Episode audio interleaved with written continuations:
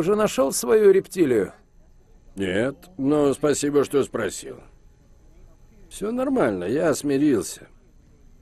Я все думал, как много времени он потратил, планируя побег. Телега Про. Записываем на ходу.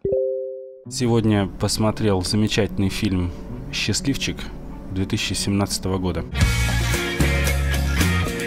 И он подтверждает мою мысль о том, что философские идеи можно и нужно высказывать кратко. Во-первых, весь фильм идет всего 88 минут, час 28. По современным меркам это даже короткая картина. И тем не менее уже на 17 минуте подняты вопросы и главенства женщин, и жизни и смерти, и смысла жизни, и 42.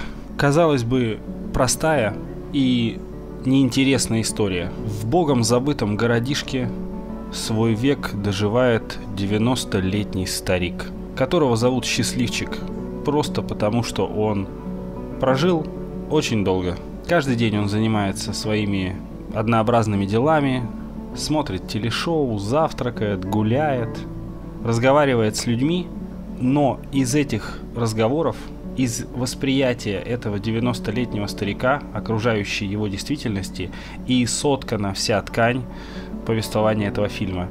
И она оказывается очень разнообразной, очень глубокой, пропитанной массой социальных вопросов, которые то ненароком как бы касаются повествования, то занимают в нем важную э, какую-то главенствующую роль, то они являются как бы ответвлением, небольшими историями, которые рассказывают его знакомые и друзья. Ну и, конечно, это такое очень американское кино со свойственной западной ковбойской грубостью, с словечками, с таким общением очень фривольным, и которое может показаться хамским, но при этом оно очень искреннее, очень открытое, честное.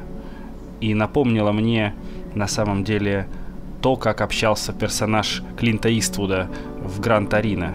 Просто Клинт еще не дожил до такого преклонного возраста, по крайней мере в кино. Наверное, основная мысль, которую хочет высказать создатель фильма, это то, что не всем нам посчастливится стать стариками, но все мы умрем. Тем не менее, фильм очень светлый, добрый, вызывающий очень приятные ощущения в конце. Некую надежду, безысходную, но все-таки надежду.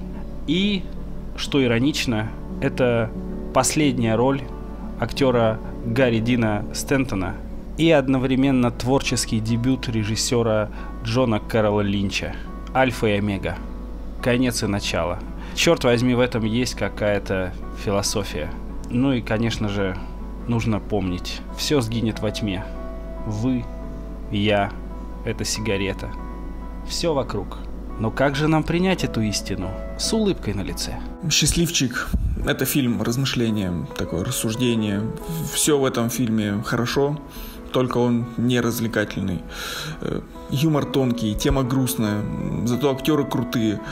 Э, рассуждения просто непостижимы простому обывателю, который вечно куда-то бежит, спешит.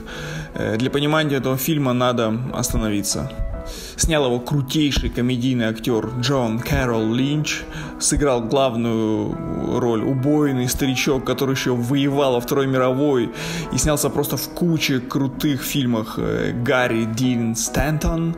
Э, а наш любимый режиссер Дэвид Кит Линч сыграл там небольшую, но заметную роль. И просто сразу хочется начать цитировать про все, про черепаху, про пустоту, рассказывать, как герой пел, как его загипнотизировала кофеварка. Но я скажу лишь, я все равно когда-нибудь закурю. Просто сильнейший посыл идет из этого кино. Э, ну, невозможно это пересказать, это нужно просто смотреть. Э, вообще мне он показался таким между собойчиком, творческим капустником знаменитых и именитых актеров и режиссеров которые просто собрались вместе и порассуждали о жизни и смерти, э, даже немного пошалили и посмеялись, э, ну, чтобы развлечь в первую очередь себя, но не в последнюю зрителя, того зрителя, который понимает. Истина-то для всех нас одна. И звучит она как? Все, все исчезнет. Ты, ты, и ты, и ты, я, это сигареты, все утонет во тьме, бездне. И не будет никаких уставов. Останется только Унгац. Унгац. Пустота. Пустота. Вот и все, что существует. И как ты с этим миришься? Как же нам с этим мириться?